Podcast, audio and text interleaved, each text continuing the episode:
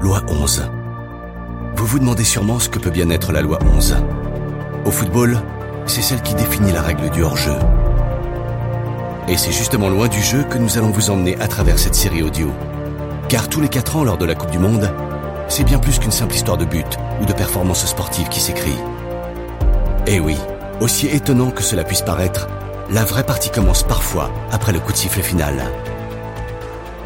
Après avoir parcouru le globe, échangé avec des journalistes, rencontré des passionnés et même poussé la troisième mi-temps avec certains supporters, nous avons récolté des récits ayant toutes pour origine une édition de la Coupe du Monde. Pour certaines, vous n'étiez pas nés. Pour d'autres, vous vous en souviendrez comme si c'était hier.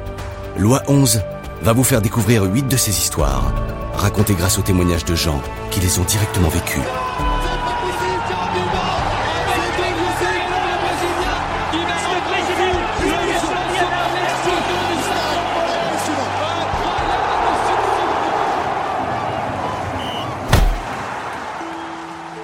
Cristiano Ronaldo pèserait plus de 400 millions de dollars.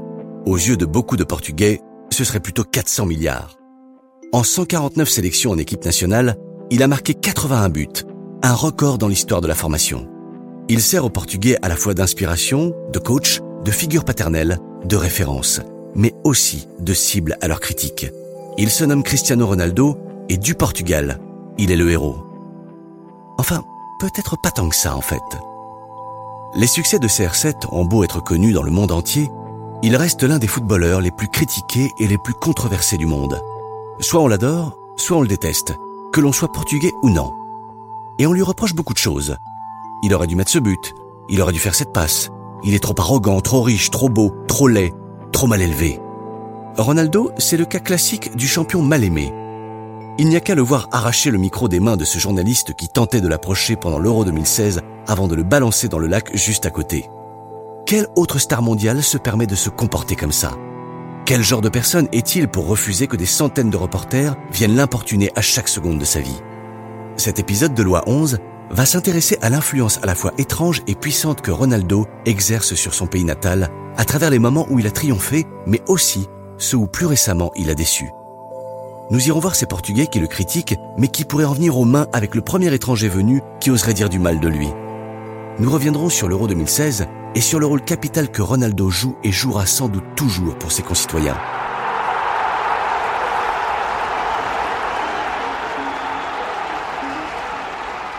Cristiano Ronaldo n'est pas qu'une simple star du football. Il incarne l'espoir, la force et le travail acharné aux yeux des Portugais laborieux. C'est bien souvent lui qui assure l'unité de ses compatriotes, qu'ils vivent au pays ou ailleurs. C'est grâce à lui aussi que s'apaisent les tensions entre supporters fanatiques de clubs locaux, même si cela ne dure que 90 minutes une fois tous les deux ans. Et s'il existe bien un endroit au monde où Cristiano Ronaldo sera toujours considéré comme un dieu sur Terre, c'est sans nul doute à Madère, où il est né. Sur cet archipel situé à 900 km des côtes portugaises, le joueur de 32 ans incarne la figure du fils du peuple devenu roi. On y trouve une statue à son effigie, un musée consacré à sa carrière et un hôtel qui porte son nom. Et depuis peu, l'aéroport de Madère a été rebaptisé aéroport Cristiano Ronaldo. Merci d'être venu. C'est quelque chose de très spécial pour moi de voir mon nom donné à un aéroport. Je pense que tout le monde sait que je suis fier de mes origines et de mon pays. Quand on m'interviewe, je prends toujours le temps de dire un petit mot sur le Portugal et en particulier sur Madère. J'ai déjà dit que je pensais que les gens qui se distinguaient devaient recevoir les honneurs de leur vivant, et c'est mon cas aujourd'hui. Alors je voudrais dire un grand merci au président du gouvernement régional qui a eu le courage, l'audace et la persévérance de défendre l'idée qu'il a eue. Cristiano Ronaldo est une marque très rentable pour le Portugal, affirme Daniel Sa, le directeur de l'Institut portugais pour l'administration et le marketing. Avant d'ajouter, avec le Porto, il est le produit portugais le plus connu dans le monde. Le joueur a tenu à réinvestir une bonne partie de sa fortune dans l'économie portugaise via différents projets de musées, d'hôtels ou de prêt-à-porter. Sa ligne de vêtements, basée chez lui à Funchal, la capitale de l'archipel, propose des jeans, des sous-vêtements, des chaussures et des accessoires. Au musée qui lui est consacré à Madère, on peut admirer sa spectaculaire collection de plus de 160 trophées. 250 000 visiteurs y sont déjà passés. Son entreprise la plus notable reste son association avec le groupe d'hôtellerie de luxe Pestana, puisqu'il a investi près de 37 millions d'euros dans la construction de quatre établissements estampillés CR7. Son nom attire une foule de touristes sur l'île, générant d'importants revenus fiscaux dont bénéficie le gouvernement local. Le gouvernement régional de Madère a choisi de renommer l'aéroport de l'île en l'honneur de son champion après la victoire du Portugal à l'Euro 2016. Cette décision a été largement critiquée. Une star ne doit-elle pas se montrer plus humble? Que Ronaldo se montre si fier d'accepter ses honneurs et ses louanges, n'est-ce pas un peu déplacé? C'est d'abord le gouvernement national qui a remis en question la légitimité du gouvernement régional à faire ce choix. Peu de temps après, Francisco Sexas da Costa, ancien secrétaire d'État, membre du Parti socialiste portugais, s'en est pris directement à ce changement de nom sur sa page Facebook en disant La décision de placarder le nom de Ronaldo sur le terminal dépasse les limites du bon sens, de la justice et de l'absurde. Bon nombre de politiciens portugais ont affirmé sur les chaînes nationales que le nom de Ronaldo aurait mieux convenu à un stade ou à un complexe sportif. Miguel Albuquerque, le président régional de Madère, a alors couru à la rescousse du joueur. Il a affirmé dans la presse qu'il s'agissait pour lui d'un honneur tout à fait approprié au grand madérien qu'était Ronaldo. Avant d'ajouter, je trouve que ceux qui remettent ce choix en question manquent de manière, qu'ils sont stupides. Nous proposons simplement d'honorer un grand sportif et un grand portugais. Le seul nom de Ronaldo attire à Madère des milliers de visiteurs chaque année, L'île vivant principalement du tourisme, les Madériens n'ont pas tellement d'autre choix que de rester loyaux envers leurs héros. Le rôle positif du joueur, en tant qu'ambassadeur international du pays, n'est en tout cas plus approuvé. Pourtant, au Portugal, on trouve beaucoup de fans de football qui préfèrent Messi à Ronaldo, surtout parce que ce dernier évolue au Real Madrid. Cette préférence pour l'Argentin est motivée par la rancœur envers l'enfant du pays qu'on aimait tant, mais qui a choisi d'aller jouer dans un club du voisin espagnol, l'éternel rival. Paolo Futre, ancien joueur de l'Atlético Madrid et aujourd'hui commentateur pour la télévision portugaise, suggère même que certains Portugais voudraient mieux voir Messi que leurs compatriotes recevoir le ballon d'or. Pire encore, on a pu voir dans le passé des supporters portugais scander le nom de Messi quand ils apercevaient Ronaldo en déplacement avec son club dans des hôtels ou des aéroports du pays. Foutré quand même a précisé qu'il n'avait pas vu de telles scènes se reproduire depuis quelque temps et que c'était une honte qu'elles aient pu avoir lieu. Mais lorsque Ronaldo joue pour son pays, on dirait que les positions de ses haters s'inversent comme par magie. D'un seul coup, il devient leur capitaine, leur force, leur raison d'être. La victoire la plus importante de Cristiano Ronaldo, ou du moins celle de son peuple, c'est bien sûr l'Euro 2016. Le triomphe de la sélection a littéralement réveillé la fierté d'une nation tout entière et lui a donné un espoir de gagner la Coupe du Monde 2018. Rien que ça. Si le titre de 2016 a été si déterminant pour le Portugal, c'est que deux ans plus tôt, Ronaldo avait été très décevant lors de la Coupe du Monde. Blessé, frustré, très au-dessous de son niveau de jeu habituel, il n'avait pas su combler les attentes de son pays et de ses fans. Le Cristiano qui inspirait ses compatriotes et qui travaillait si dur, personne ne l'avait vu sur le terrain. Sa blessure de 2014 devait l'éloigner des pelouses pour au moins deux mois et l'empêcha de jouer le premier tour des éliminatoires de la Coupe du Monde. Avance rapide, deux ans plus tard, à l'Euro 2016, le problème est resté le même. Ronaldo est blessé, désespéré. Certains observateurs avaient d'ailleurs déjà placé leurs espoirs dans les stars plus jeunes de la sélection. Il vieillit de toute façon, ou il ferait mieux de lui trouver un remplaçant. Voilà le genre de choses que beaucoup pensaient. Sauf que cette fois-ci, en finale de l'Euro, on vit briller un espoir à travers les gouttes de sueur sur son front et les larmes de dépit qui coulaient sur ses joues lorsqu'il se blessa après huit petites minutes de jeu. Malgré cette blessure brutale, Ronaldo ne lâcha rien. Il tenta de jouer malgré la douleur, mais finit par quitter le terrain à la 25e minute.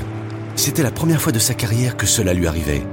Ses admirateurs savaient bien que lorsque le meilleur joueur du monde est obligé de s'arrêter de jouer un soir de finale, c'est que sa blessure est sévère.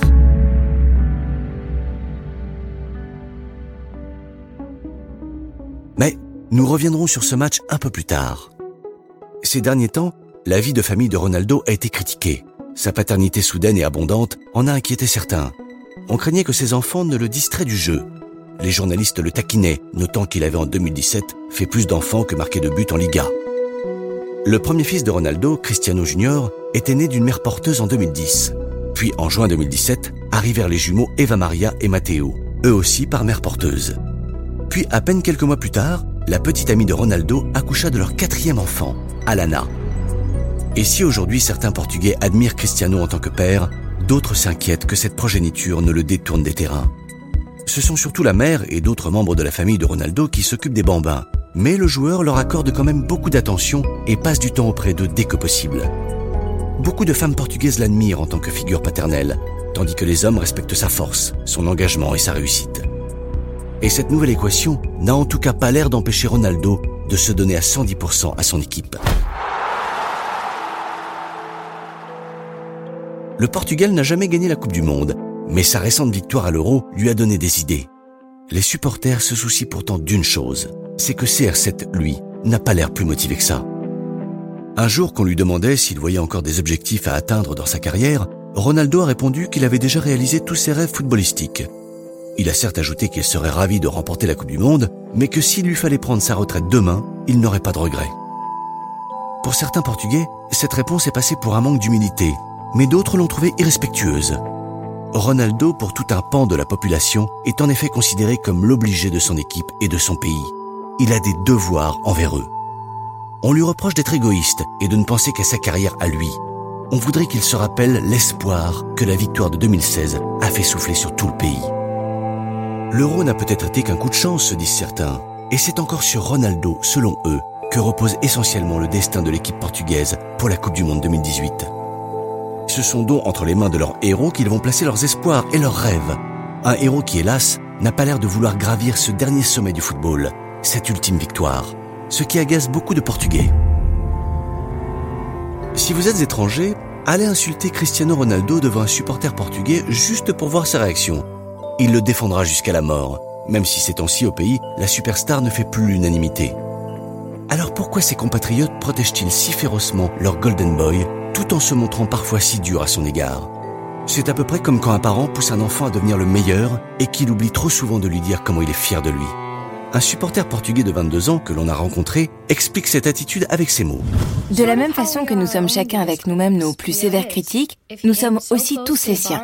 Si son tir frôle la barre ou le poteau mais qu'il rentre quand même dans le but, on dira que c'est parce qu'il a répété ce geste des milliers de fois. Mais si en revanche son tir rebondit sur la barre ou le poteau, on dira que c'est parce qu'il aurait dû travailler plus dur. On dit qu'il aurait dû faire plus attention à sa blessure au genou, notamment parce qu'il savait à quel point nous avions besoin de lui. Mais en même temps, on maudit ce défenseur débile qui n'avait pas d'autre but dans la vie que de le mettre au.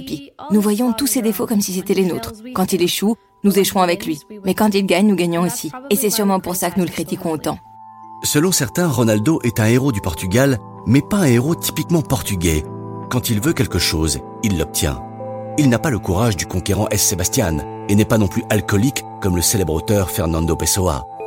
Il sait qu'il est le meilleur et il reconnaît qu'il le sait. Sauf qu'au Portugal, pour être admiré, les héros doivent se laisser examiner et montrer toutes les tares qui viennent saboter leur grandeur. Ces tares servent d'antidote à la jalousie. Elles sont un mécanisme de défense qui permet aux gens ordinaires de ne pas se sentir médiocres quand ils se comparent aux grands hommes alors que leurs accomplissements sont beaucoup plus modestes. Les Portugais voient parfois le succès comme une perversion, car pour ceux qui ne connaissent pas la réussite, celle des autres peut provoquer la jalousie et la frustration. C'est comme si les gens talentueux qui réussissent n'avaient aucun mérite, parce qu'ils sont nés talentueux. C'est une des bases de la critique portugaise de Ronaldo. Il n'est pas humble et n'a pas travaillé pour obtenir le succès. Il a juste eu de la chance de naître avec un don. Et du coup, c'est bien plus facile d'être jaloux de lui. Ce même supporter nous a dit Nous sommes dans un pays où le mot humilité est pour beaucoup de gens synonyme de fausse modestie. Foutré a aussi son avis sur cette question. Ronaldo a beau avoir atteint le sommet en devenant champion d'Europe, il continue quand même d'avoir des ennemis au Portugal. Selon Foutré, les détracteurs de Ronaldo lui reprochent son comportement sur le terrain comme en dehors. On dit souvent de lui qu'il n'agit pas comme devrait agir un bon Portugais et qu'il préfère faire des crises de rage dignes d'un enfant de 5 ans devant des arbitres. D'autres Portugais vous rappelleront tout de même que Ronaldo a été nommé athlète le plus charitable après avoir versé des millions d'euros à des organisations caritatives prenant en charge les frais médicaux d'enfants malades en phase terminale ou assurant la construction d'un centre de cancérologie au Portugal. Un coup de chance. C'est comme ça que bon nombre de Portugais voient leur victoire à l'Euro 2016. D'autres pourront évoquer le travail de sape accompli par les joueurs. Mais il faut bien le dire, CR7 et ses camarades ont bel et bien eu la chance de leur côté. Une succession d'événements heureux, comme par exemple en poule, où ils ont réussi sans jouer de vrais bons matchs à terminer provisoirement deuxième de leur groupe et à assurer leur qualification. Puis quand l'Islande a marqué à la 90e minute, la sélection s'est vue recalée à la troisième place de son groupe. Mais là encore, les nouvelles règles ont joué en sa faveur et lui ont permis de rester en lice pour les quarts de finale. En quart de finale, c'est une séance de tir au but qui a offert la gloire aux Portugais. Puis finalement en finale, c'est Eder, la risée du pays, celui que personne ne jugeait assez bon pour être dans la sélection, qui a marqué le but de la victoire.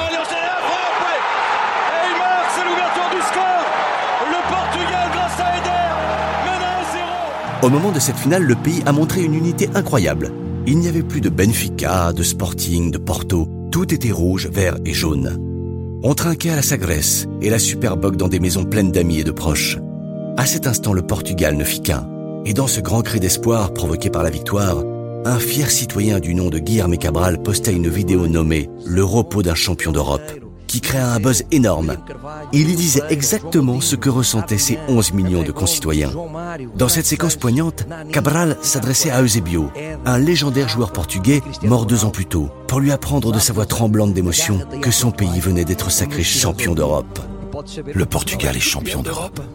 Le Portugal est champion d'Europe, Eusebio. Le Portugal avait tant désiré cette victoire, et depuis si longtemps. Pour ces hommes et ces femmes ayant connu tant de jours sombres, le football a toujours été une substantielle source d'espoir. Je n'y crois toujours pas. Je ne crois toujours pas à cette sensation. Je suis champion d'Europe. Et vous savez pourquoi on se sent si bien? Parce qu'il était temps qu'on entende le rugissement lusitanien, qui fait beaucoup plus de bruit que ce qu'on croit dans le reste du monde. Je sais bien. Nous nous acharnons à vouloir être ce que nous ne sommes pas. Nous froissons nos espoirs en nous disant toujours que les autres sont meilleurs que nous. Mais à partir de maintenant, plus personne ne pourra douter de ce dont les Portugais sont faits. Les mots de Cabral saisissent ce qu'éprouvaient les Portugais au fond d'eux-mêmes. Qu'ils s'étaient toujours sous-estimés, qu'ils croyaient toujours qu'un autre allait être mieux qu'eux, et que l'échec était très probable. Cabral reconnaît que l'euro n'a pas été parfait, mais précise que toute grande histoire doit débuter dans l'incertitude pour que la victoire vaille d'être vécue. Puis il développe alors au sujet de l'impact de Ronaldo, et son propos éclaire alors les tourments profonds de l'âme portugaise. Il explique que si les Portugais avaient en général réussi à garder la foi en leur équipe, il leur était parfois arrivé de cesser d'y croire. Et à ces moments-là, dit-il, quand nous cessions d'y croire, en vérité, voilà ce qui se passait. Peu à peu, la foi que nous avions en celui que nous suivions devenait contagieuse. Il nous a poussé à croire en lui si fort que ce soir, nous nous sommes tous pris la main et nous avons joué la finale avec toi. Nous avons volé, nous avons couru, esquivé, essuyé la sueur sur ton front, nous sommes tombés sur le sol avec toi. Il fait alors l'éloge du pouvoir magique que Ronaldo peut avoir sur eux, lui, le leader, le capitaine, le héros. Un pouvoir qu'il peut aussi exercer quand il échoue. Quand nous t'avons vu t'écrouler sans réaction sur la pelouse, ça a été comme si on nous arrachait le cœur. Et quand ces larmes ont coulé sur ton visage, c'est tout le pays qui est devenu muet. Et en effet, si vous aviez été quelque part au Portugal à cet instant précis, vous auriez pu entendre une mouche voler. Les gens avaient posé leur bière, comme s'ils se fichaient qu'elle s'évente. Les écharpes, aux couleurs du Portugal, servaient de mouchoirs pour essuyer le maquillage dégoulinant sous les larmes. On ne savait pas où regarder. L'écran ou ses proches ou ses amis Qu'allait-il se passer maintenant? Alors Ronaldo prit une décision qui fit tout basculer. Il sécha ses larmes et prit place au bord du terrain, debout, à côté du coach. Il hurlait des consignes, mais murmurait aussi des encouragements inspirés aux oreilles de ses coéquipiers. Cabral dit Nos encouragements ajoutés à ceux du meilleur joueur du monde donnaient assez de force à ceux restés sur le terrain pour écrire la plus belle histoire du Portugal. Ronaldo se trouvait en effet aux côtés des supporters et de son banc, en train d'encourager les héros sur le terrain. Et puis, comme par magie, il murmura quelques mots à l'oreille d'Eder qui allait rentrer. Et Eder marqua. Cabra présume qu'il lui a simplement dit que s'il mettait la balle dans le but, il allait faire exploser le cœur de millions de Portugais tout autour du monde. Et c'est ce que fit Eder.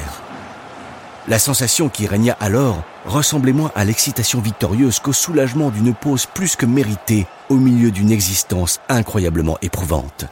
S'adressant toujours à l'esprit de Zébio, Cabra dit alors Nous avons tellement mérité ça. C'est pour tous ceux qui ont souffert dans leur vie, mais qui pendant quelques instants pourront tout oublier et enfin sourire.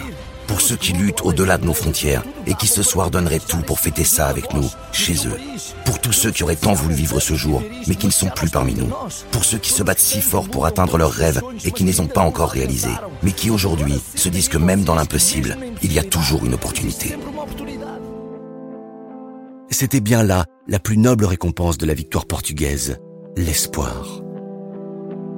Et voilà donc ce qui a fait de Ronaldo un héros éternel en son pays. Ce sont toutes ces fois où il a soudé l'unité de son peuple, toutes ces fois où il a fait tenir ensemble ses compatriotes, même ceux qui ne suivent pas le football, en jouant si bien qu'ils ne pouvaient décrocher leurs yeux de l'écran et qu'ils oubliaient quelque temps leurs problèmes. Ce n'est pas tant le match qui compte, c'est le sentiment de victoire, c'est ce que ça fait d'avoir gagné. Et si cette victoire est la seule qu'ils aient jamais connue, elle est aussi, de la vie de beaucoup, la seule qu'ils ne connaîtront jamais plus. La Coupe du Monde 2018, nous y voilà donc. Les Portugais, ils la sentent comment? La finale de l'Euro a donné à l'équipe une confiance en elle-même en tant que collectif. Elle n'est plus juste l'équipe de Ronaldo. Le tir décisif d'Eder et sa soudaine ascension ont permis aux joueurs comme aux coachs de gagner le soutien des supporters. Le coach avait en effet été lourdement critiqué lorsqu'il avait annoncé le nom d'Eder dans la sélection. Ce choix était absurde, un poste serait occupé pour rien, Eder le mal-aimé n'avait pas sa place en équipe nationale. Aujourd'hui, cette histoire prend donc des airs de conte où des personnages que l'on n'attendait pas créent la surprise et se révèlent en héros. Cristiano Ronaldo, lui, sera toujours un héros national, en dépit de ses innombrables détracteurs. S'il semble aujourd'hui un peu plus motivé par la perspective d'ajouter une Coupe du Monde à sa collection de trophées, cet objectif reste quand même secondaire pour lui.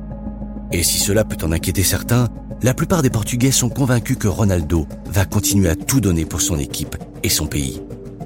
Ce rapport passionné qu'il entretient avec eux, on le devinait sans mal lors du discours qu'il avait adressé à ses camarades dans les vestiaires après la victoire. Personne ne croyait en nous. Mais la vérité, c'est qu'on l'a fait. Tous ensemble, on l'a fait. Je suis tellement heureux. C'est l'un des plus beaux jours de ma vie. Oubliez les trophées individuels, les Ligues des Champions. Ce moment ici même est le plus beau jour de ma vie. Ronaldo a dit qu'il jouerait sa dernière Coupe du Monde en 2022. Mais comme nous l'avons maintenant vu exprimer un autre talent depuis le banc de touche, nous ne serions pas surpris s'il décidait de devenir entraîneur et de pousser la sélection nationale à atteindre à nouveau la victoire et la grandeur pour unir tout un peuple.